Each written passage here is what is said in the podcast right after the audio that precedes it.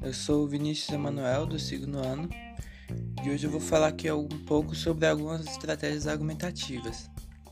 Vamos começar aqui com a analogia, que é um recurso didático usado para explicar comparações que podem ser mais abstratas. Por exemplo, explica-se o desconhecido usando conhecido.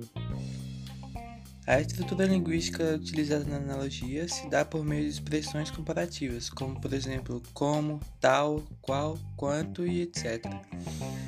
Também tem o argumento de autoridade, que é aquele que se baseia na citação de uma fonte confiável como, como um especialista no assunto que está sendo debatido.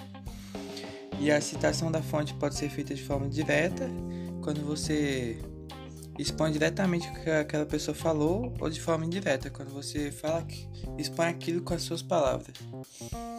Tem também a causa e consequência, que busca comprovar a tese defendida a partir da exploração das relações de causa e consequência associadas ao tema debatido.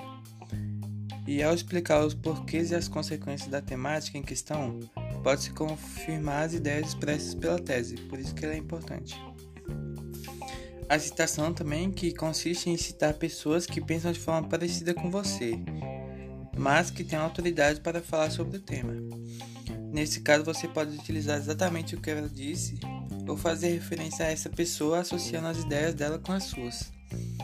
Tem também a comparação, que é a argumentação em que se estabelece relação de semelhança ou diferença entre a tese defendida e algum tipo de dado a fim de comprovar o ponto de vista defendido. Esse aqui foi a minha explicação. Espero que você tenha gostado. Tchau.